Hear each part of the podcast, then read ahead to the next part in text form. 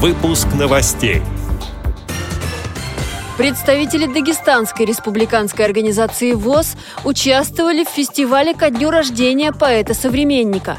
Незрячий житель Кирова написал книгу для детей.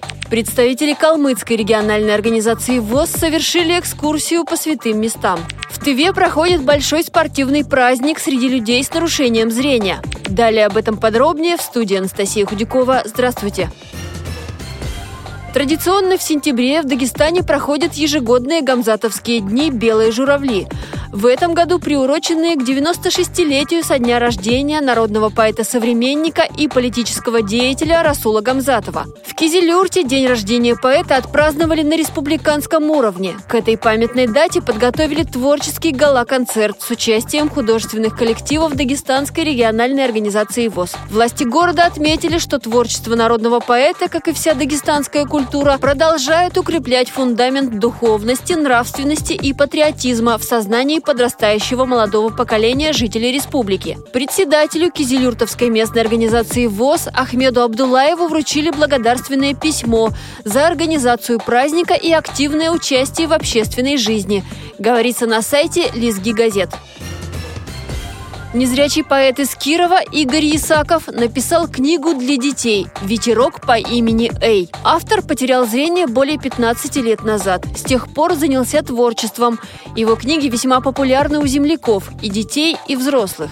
Игорь Исаков пишет не только прозу, но и стихи. Один из недавних его сборников коротких стихотворений называется «От станции Мяу до станции Гав». Иллюстрировать книги помогают местные художники. Представители Калмыцкой региональной организации ВОЗ совершили экскурсию по святым местам, сообщает пресс-служба ВОЗ. В поездке участвовали 18 человек. Они посетили Хышиутовский Хурул, буддийский храм начала 19 века, архитектурно-исторический памятник федерального значения. Он построен в 1812 году в память об участии в войне. В первоначальном виде храм напоминал Казанский собор в Петербурге.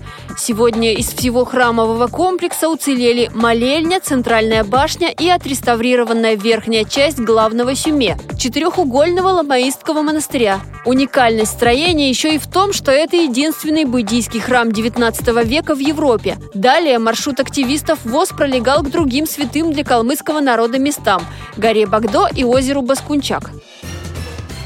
В Тыве сегодня второй день большого спортивного праздника – спартакиады среди инвалидов по зрению «Современная мозаика». Они соревнуются в разных группах по возрастам. Люди приехали из многих районов, самому старшему участнику 87 лет. Много и молодых спортсменов. Спартакиаду поддержали местные власти. Один из организаторов, председатель Тувинской республиканской организации ВОЗ Ангыр Хыртек, рассказал радио ВОЗ особенности соревнований. Почему современная мозаика не только по легкой атлетике, но и по и другим видам спорта люди соревнуются. Например, по шашкам, шахматам, армрезлингу, по настольному теннису для слепых. И по легкой атлетике там бег э, на 100 метров отдельно, на 60 метров отдельно, бросание мяча там и прыжок в длину с места. С каждым годом вот эти районные, вот э, где живут э, далеко да, от нас, от центра, тоже приезжают с каждым годом все больше и больше. Эти инвалиды домов интернатов тоже постоянно участвуют. Каждый год вот набирает